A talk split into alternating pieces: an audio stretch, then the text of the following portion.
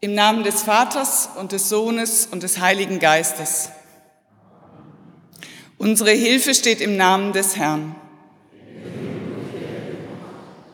Der Herr sei mit euch. Heute geht es im Vis-à-vis-Gottesdienst um Rollentausch. Rollentausch im Stück von Erich Kästner, Drei Männer im Schnee. Rollentausch im echten Leben und Rollentausch in der Bibel. Gott wird Mensch, lesen wir da. Ich begrüße Dr. Christian Katschmann, Dramaturg am Landestheater, der in das Stück einführen wird.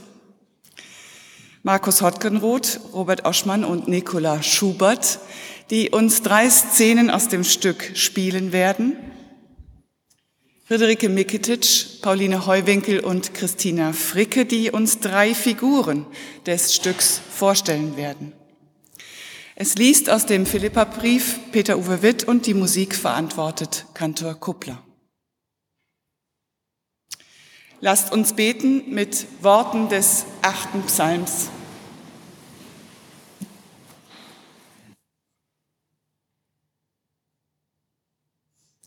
Herr, unser Herrscher, wie herrlich ist dein Name in allen Landen, der du zeigst deine Hoheit am Himmel.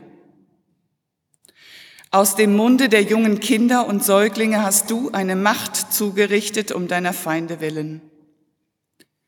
Wenn ich sehe die Himmel deiner Finger Werk, den Mond und die Sterne, die du bereitet hast, was ist der Mensch, dass du seiner gedenkst? und des Menschen Kind, dass du dich seiner annimmst.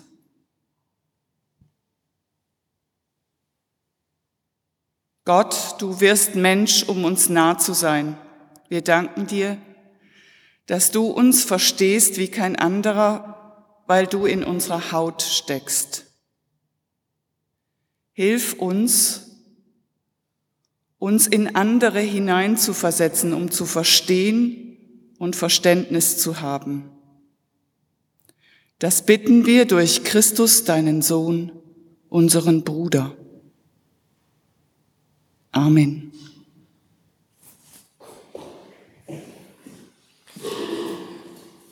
Meine sehr verehrten Damen und Herren, als Erich Kästner begann, sich mit dem Thema für drei Männer im Schnee zu beschäftigen, strebte in Deutschland gerade ein Mann an die Macht, der versprach, das Land wieder groß zu machen, Autobahnen zu bauen, den Stolz wieder zurückzubringen. Und es gab, und das macht den Erfolg für diesen Mann ein paar Jahre später ein wenig erklärbar, starke soziale Verwerfungen.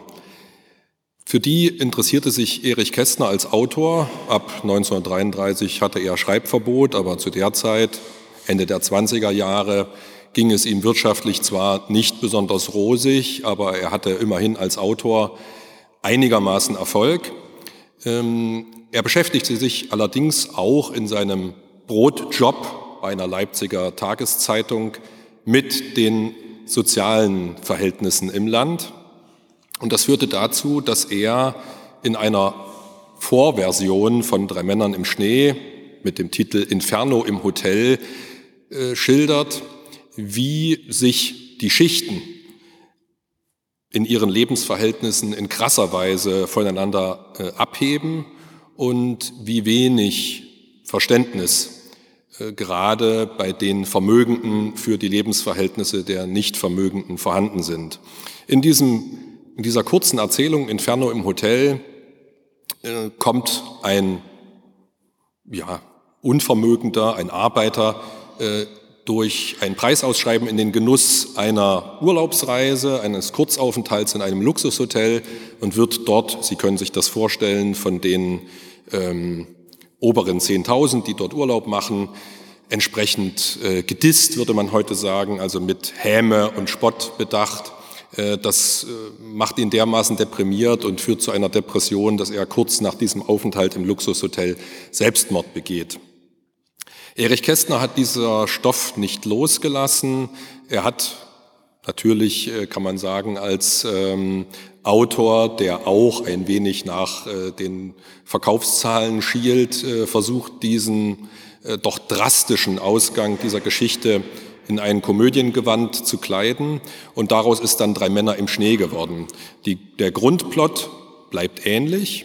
Ein junger Mensch, ähm, sehr gebildet, studiert, promoviert, aber ohne Job. Er findet trotz vehementer Anstrengung keine äh, Anstellung, ähm, nimmt an Preisausschreiben teil und gewinnt auch. Er gewinnt eben eine Reise in ein Luxushotel. Währenddessen nimmt an diesem Preisausschreiben inkognito auch der Firmeninhaber der Firma teil, die dieses Preisausschreiben ausschreibt, ein gewisser Herr Tobler, Direktor Tobler dieser Firma. Und er gewinnt auch. Äh, natürlich kann man sagen, gut, er ist ja auch der Chef, äh, da wird dann vielleicht auch ein bisschen was lanciert sein.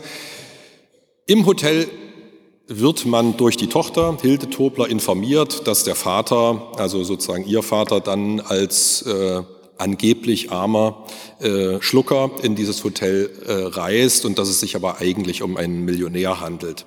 Tobler selbst möchte die Welt der Nichtvermögenden studieren, möchte wissen, äh, wie verhalten sich andere Menschen zu jemandem, der es nicht so dicke hat. Ähm, und die Tochter will natürlich durch ihren Anruf beim Hotel den Vater vor etwaigen Unbillen schützen. Äh, sie kommt mit dem Anruf äh, leider nicht bis zum Schluss, sodass im Hotel dann doch niemand weiß, wer ist nun eigentlich der Millionär, der anreist. Und Sie können sich vorstellen, äh, sonst würde ja keine Komödie draus. Im Hotel hält man dann schlussendlich einen anderen für den geheimnisvollen und geheimen Millionär. Äh, es kommt so, dass Dr. Hagedorn, also der Stellungslose, äh, für den Millionär gehalten wird und Tobler, der eigentliche Millionär, äh, wird von dem Hotelpersonal und den restlichen Gästen für diesen hier nicht angemessen gekleideten und überhaupt fehl am Platz äh, seienden Menschen gehalten und entsprechend behandelt. Äh, ohne jetzt zu weit vorzugreifen, äh, natürlich äh, versucht Kästner in dieser Komödie ähm, Sozialstudien entsprechend seiner kurzen Erzählung als Basis äh, weiter einzubringen. Aber er äh, als gewiefter Komödienschreiber äh, wertet diesen Plot in anderer Weise auf, indem er dieses Inkognito-Spiel, dass Menschen äh, andere zu sein scheinen, als sie sind oder andere sein möchten, als sie sind, äh, noch mit vielen anderen Figuren äh, in dieser Komödie ausprobiert. Mit Tobler reist sein Diener ähm, Johann dann im Hotel äh, als ähm, Industrieller oder Reedereibesitzer Kesselhut äh, ins Luxushotel.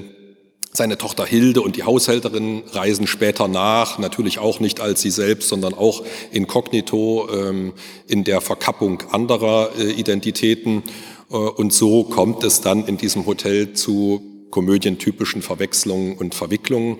Und ich freue mich, dass äh, unsere Kollegen, äh, unsere drei Ihnen dieses äh, von Kästner so wunderbar äh, aufgezäumte Netzwerk an Verwechslungen und ähm, ja, Intrigen etwas andeuten. Äh, Sie werden das ja nicht ausspielen können, sondern äh, sozusagen andeutungsweise Ihnen zeigen, was Textner mit diesem Text anstellt und zur Freude und vielleicht zur tieferen Einsicht, ähm, wann wir selbst in Verlegenheit oder Gelegenheit geraten oder geraten wollen, mal nicht wir selber sein zu wollen, sondern andere. Herzlichen Dank.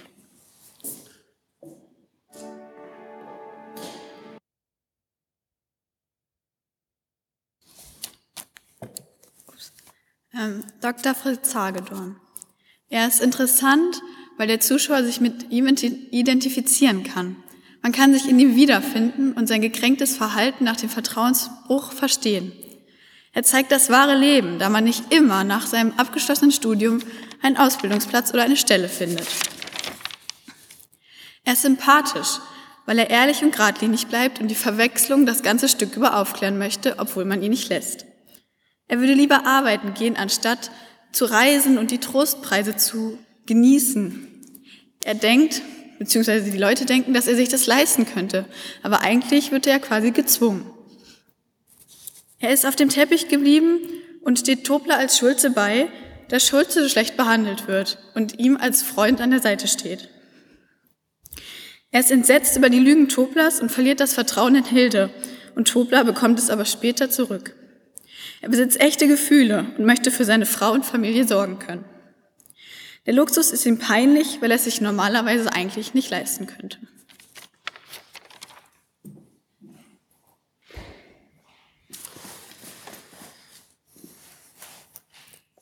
Seien Sie mir nicht böse, ich glaube, ich weiß, wer Sie sind. Darf ich raten? Oh, Sie, Sie kennen mich? Ah, Sie kommen aus Berlin. Hm. Sie haben mit den Toblerwerken zu tun. Sie heißen Schulze, stimmt's? Stimmt, Mensch, woher wissen Sie das denn? Ich weiß sogar noch mehr. Sie sind der zweite Gewinner dieses Preisausschreibens. Jetzt müssen Sie auch raten, wie ich heiße. Oh, Ich hab's. Sie heißen Hagedorn? Jawohl, von uns kann man lernen. Ne? Mensch, ich gratuliere Ihnen zum ersten Preis. Ach, zum siebenten. Ja, äh, also das verstehe ich jetzt nicht. Ja, ist leider eine längere Geschichte. Och, ich hab Zeit. Ja, ich gewinne andauernd sowas. Vor drei Jahren die große Mittelmeerreise für eine Logo-Idee, dann zwei Wochen im Palasthotel von Chateauneuf, dann äh, die Nordsee-Rundreise, da habe ich ein Werbekonzept bei einem Reiseveranstalter eingereicht, dann der Kurztrip nach Stockholm, äh, ja, im letzten Frühjahr zwei Wochen Riviera und jetzt eben das hier. Alles Trostpreise.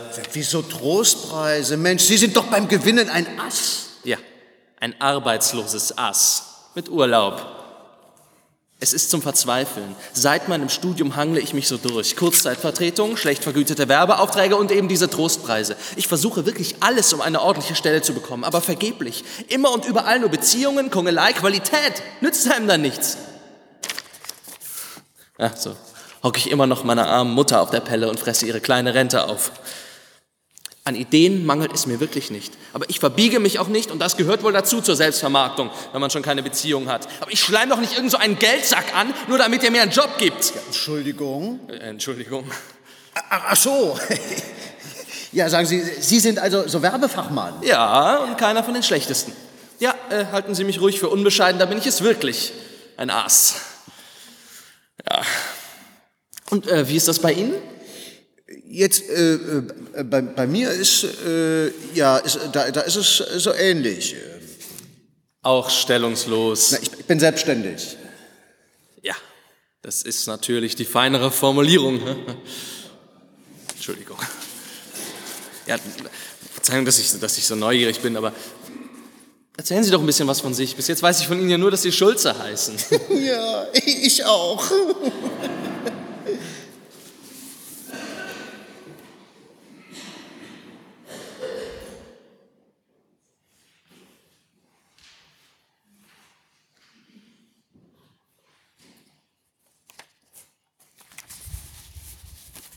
Herr Tobler irrt sich. Herr Tobler, seines Zeichens Fabrikant und Multimillionär, will sich verändern. Warum? Er möchte, vielleicht etwas gelangweilt von Macht und Ruhm, sein Glashaus, in dem er seiner Meinung nach sitzt, demolieren und in die Welt des Normalbürgers eintauchen.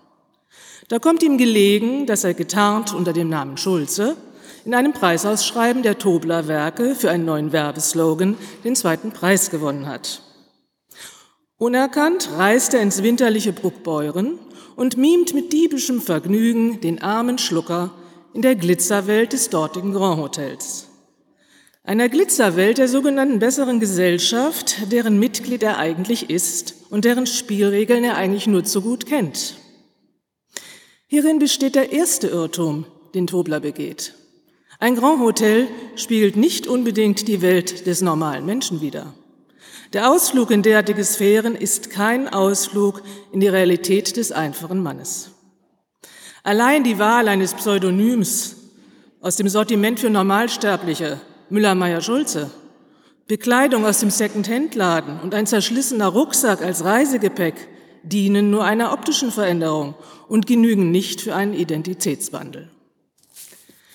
Der Widerstand gegen ihn in seiner armen Leuteverkleidung erwächst schnell, sowohl im Hotelpersonal wie auch an den Hotelgästen. Man versucht, ihn wieder loszuwerden. Aber weder das herabwürdigende Verhalten seiner Umgebung ihm gegenüber, noch eine eiskalte Abstellkammer als Unterkunft oder unzumutbare Arbeitseinsätze als Laufbursche, Schneeschaufeln auf der Schlittschuhbahn und auch das Kaminkehren wird bereits angedacht, sie schreckt ihn alles nicht, sondern fordert umso mehr seinen Widerstand heraus.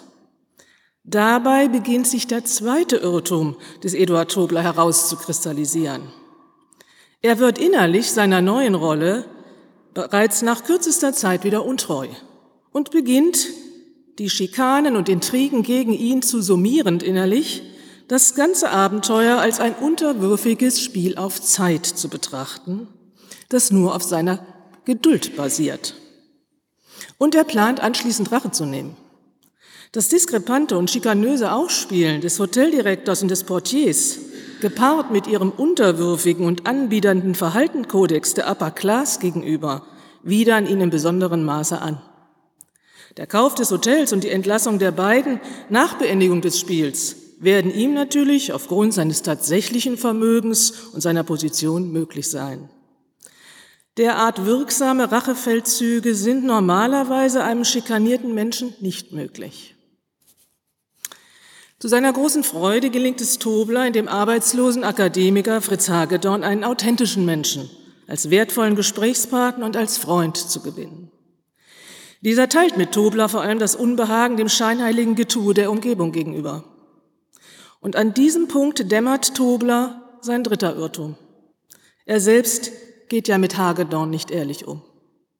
Er lügt ihm etwas vor und rückt die angezettelte Mogelei, vorerst zumindestens, auch nicht zurecht.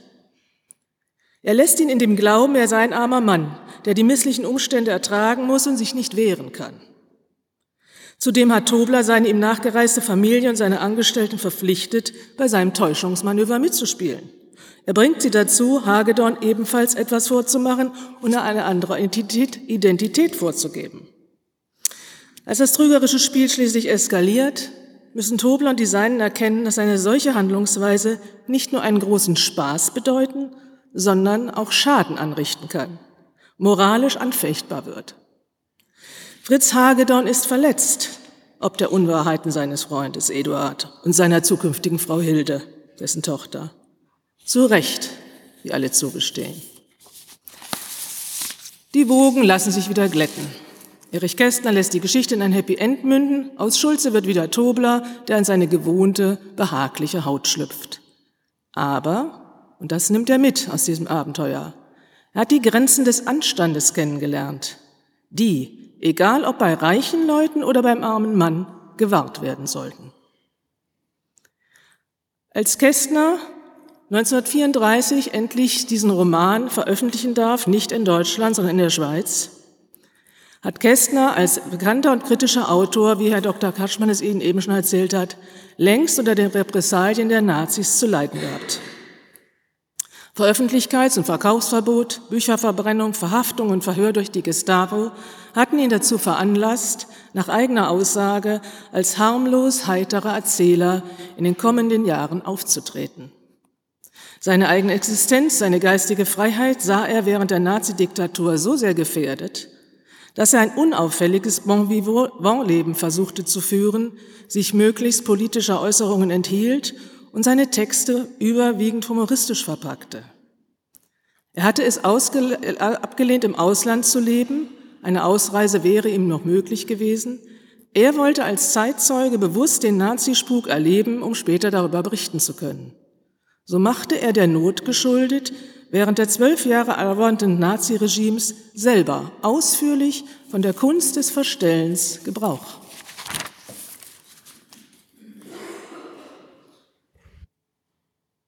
Papa, du willst dieses Theater also wirklich spielen? Die ganze Welt ist ein Theater. Ja, hoffentlich wirst du nicht ausgepfiffen. Ist das nicht auch ein bisschen schamlos, so ein Rollenwechsel? Ich finde, du solltest mit deiner eigentlichen Rolle als Firmenchef und Millionär ganz zufrieden sein. Mich interessiert das aber eigentlich nicht mehr. Und Und Geld ist doch gar nicht so wichtig. Nur für den, der es hat. Du wirst mich schon am Leben halten. Und wenn die Millionen futsch sind, dann habe ich ja wenigstens schon mal geübt. Der Tobler-Konzern wird bestimmt nicht baden gehen, wenn ich die Leitung übernehme. Ey, so habe ich das ja jetzt auch nicht gemeint. Aber lass mir doch auch mal einen Spaß, ja? Und vielleicht lerne ich auch noch ein bisschen dazu. Na gut.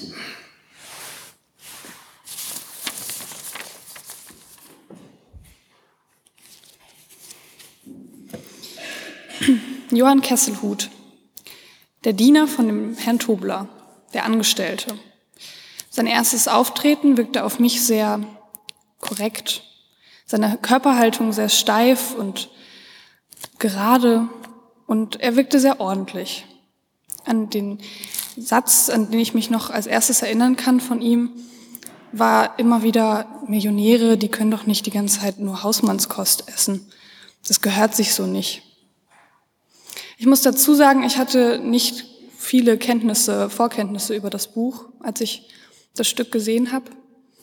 Und demnach lag mir die Vermutung nahe, dass Johann im Laufe der Geschichte eventuell die Rolle des Millionärs einfach übernehmen wollen würde. Er musste in diese Rolle schlüpfen, weil, ähm, weil der Tobler ihm das gesagt hatte.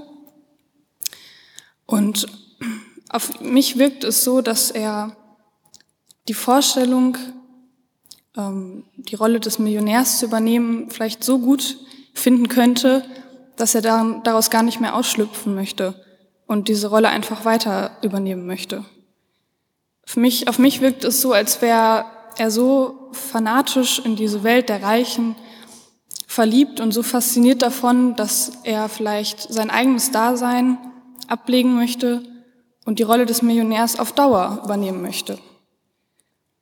Im Laufe des Stücks wurde mir dann aber klar, dass genau das Gegenteil der Fall ist. Johann Kesselhut ist ein Mensch, der unglaublich in seiner Rolle aufgeht, in seiner Rolle als Diener. Und ähm, ich merkte auch schnell, dass das Stück etwas ganz anderes thematisieren sollte, nämlich eher, dass es eben diese Rollensysteme gibt und ob es vielleicht überhaupt möglich ist, diese zu umgehen und vielleicht mal in eine andere Rolle zu schlüpfen, für eine Weile oder auch für länger. Und ob das überhaupt in Einklang zu bringen ist mit dem eigenen Wesen. Und dann erkannte ich auch schnell, dass eben dieser Fanatismus, den ich wahrnahm, nicht das Millionärsdasein betraf, sondern eher die Ordnung. Für mich ist Johann Kesselhut jemand, der sehr viel Ordnung braucht und der dieses gesamte gesellschaftliche System unglaublich gut findet, so wie es ist. Und alles muss so sein, wie es eben zu sein hat. Und das ist auch für ihn wichtig, damit er seine Rolle überhaupt, damit seine Rolle überhaupt funktioniert in dem System und damit seine Rolle wertvoll ist. In dem ganzen Stück ist eben für Kesselhut die, dieses Rollensystem unglaublich wichtig und deswegen möchte er auch nicht davon ablassen. Tobler hingegen langweilt sich in seiner Rolle und deswegen nimmt er aus Spaß oder versucht es zumindest, eine andere Rolle anzunehmen. Und Kesselhut findet das von Anfang bis Ende im ganzen Stück nicht gut. Er möchte, dass es so bleibt, wie es ist. Und er fühlt sich auch wohl in seiner Rolle. Er möchte sie beibehalten. Und nur aufgrund von äußerem Druck von Tobler, von der Gesellschaft, übernimmt er eben diese Rolle als Millionär. Wobei er das meiner Meinung nach auch nicht wirklich tut, weil er sich eigentlich nur verkleidet. Sein Wesen bleibt von Anfang bis Ende dasselbe. Er bleibt immer der Diener und Tobler muss ihn auch immer wieder daran erinnern, dass er jetzt eine andere Rolle übernehmen soll, im ganzen Stück. Und selbst als er dann gesellschaftlich anerkannt an dem Faschingsball eine andere Rolle übernehmen könnte, wählt er immer wieder seine eigene Rolle und möchte diese beibehalten. Das finde ich an ihm interessant und vielleicht auch sympathisch, weil er die ganze Zeit authentisch bleibt und auch Wenn es zwischendurch so scheint, als würde er sich nicht treu bleiben, weil er eben auf Ansage von Tobler, auf Druck von Tobler die andere Rolle übernehmen muss, ist das im Endeffekt sein Wesen, weil er ist der Diener und er muss das machen, was der Vorgesetzte ihm sagt.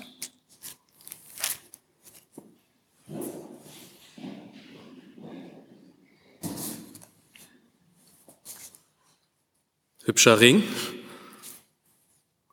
Sieht aber teuer aus. Ach, Was, was hat er denn gekostet? fast gar nichts. Jetzt sag schon. 2000 Mark? Zweit? Ach du grüne Neune, wo hast du denn sowas Kostbares her? Bist du... Ja, wer bist du eigentlich? Geerbt, ich habe ihn geerbt. Das ist doch schön, dann können wir den verkaufen.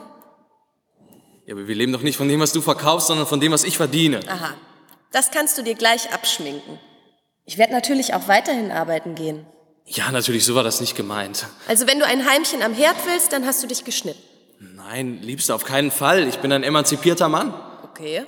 Ja, und wenn ich weniger verdiene als du, dann ist mir das auch recht. Jetzt sprich doch nicht andauernd vom Geld, Fritz. Leute, die wenig von Geld sprechen, haben meistens viel davon. Was machst du denn beruflich? Wenn alle Stränge reißen, dann pumpen wir einfach meinen Vater an. Damit er weiß, wozu er auf der Welt ist. Bei dir piept's wohl. Dein Vater könnte der Schah von Persien sein. Ist er aber nicht. Da siehst du, dass ich meistens recht habe. Das werden wir schon noch sehen. Ich lese nun aus dem zweiten Kapitel des Briefes an die Philipper, die Verse 5 bis 11. Seid so unter uns gesinnt, wie es auch die Gemeinschaft in Christus Jesus entspricht.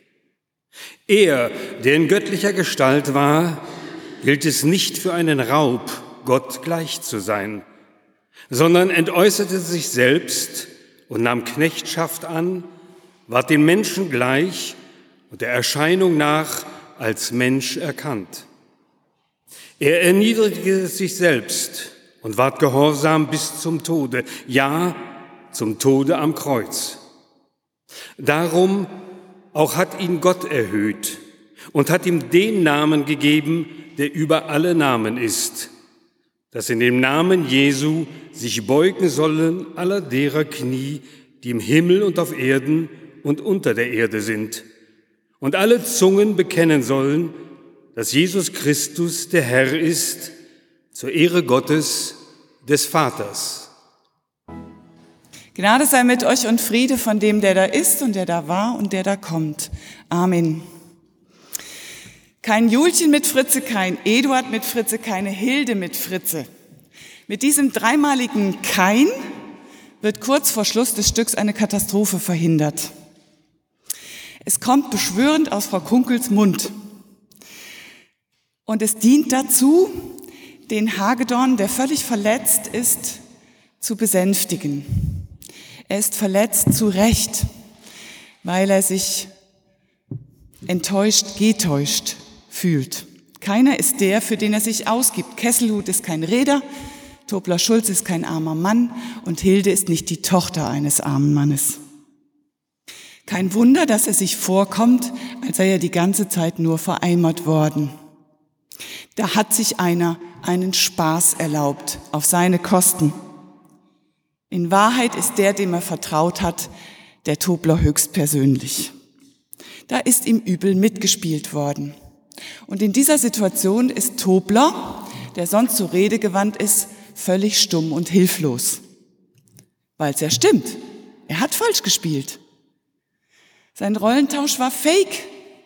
Eine irre Maskerade, wie so viele irre Maskeraden in dieser Hotelgesellschaft.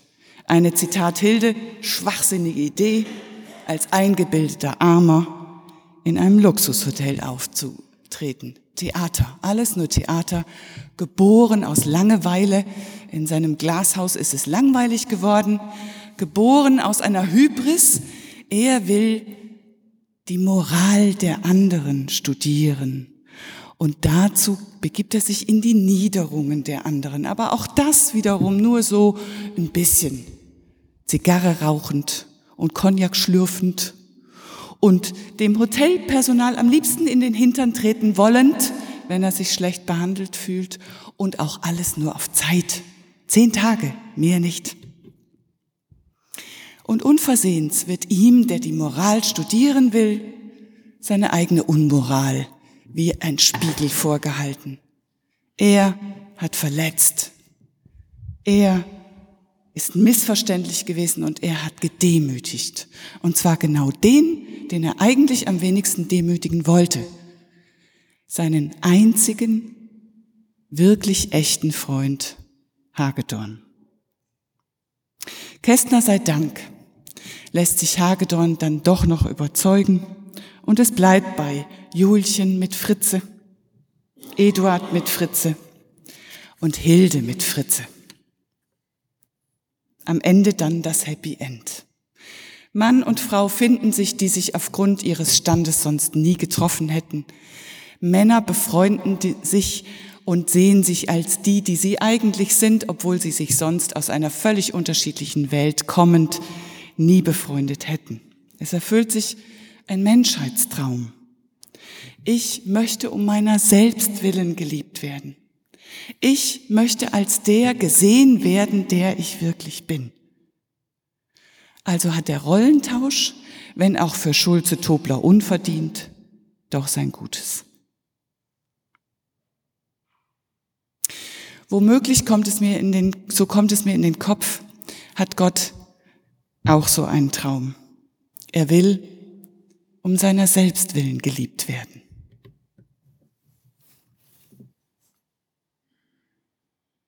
Christus, er war in allem Gott gleich und doch hielt er nicht daran fest zu sein wie Gott.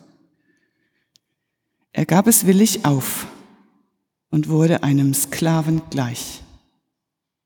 Er wurde ein Mensch in dieser Welt und teilte das Leben der Menschen. Im Gehorsam gegen Gott erniedrigte er sich so tief, dass er sogar den Tod auf sich nahm, ja den Verbrechertod am Kreuz. Ein Gott, der sich so klein macht, taugt nicht für menschliche Allmachtsfantasien. Und seien sie auch auf noch so viele Bibeln und heilige Bücher gegründet.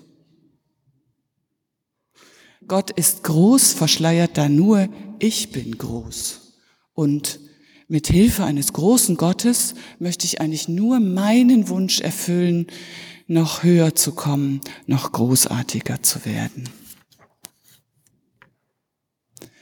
Gott ist es ernst mit seinem Rollentausch. Er kommt aus dem Himmel auf die Erde, er wird der ewige Gott ein sterblicher Mensch. Er stellt sich nicht tot, er stirbt. Er schickt auch keine Legion Engel, um denen in den Hintern zu treten, die ihn ans Kreuz gebracht haben. Gott will tatsächlich um seiner selbst willen geliebt werden. Machtlos, hilflos, sterblich. Einer der beiden Schächer am Kreuz muss das begriffen haben. Jesus, gedenke an mich, wenn du in dein Reich kommst, sagt er. Ich will bei dir bleiben, mit dir sein, egal wo, egal wie, und zwar als der, der ich bin. Denn auch das sagt er, wir haben verdient, was unsere Taten wert sind. Und Jesus sagt, wahrlich, ich sage dir, du wirst heute mit mir im Paradies sein. Die Sätze fallen zwischen zwei Menschen, die mehr tot als lebendig zwischen Himmel und Erde hängen und die den Spott aller anderen auf sich ziehen. Happy End für zwei. Jesus mit dem Schächer, der Schächer mit Jesus. Und ich ahne, ich komme Gott näher, wenn ich ihn unten suche.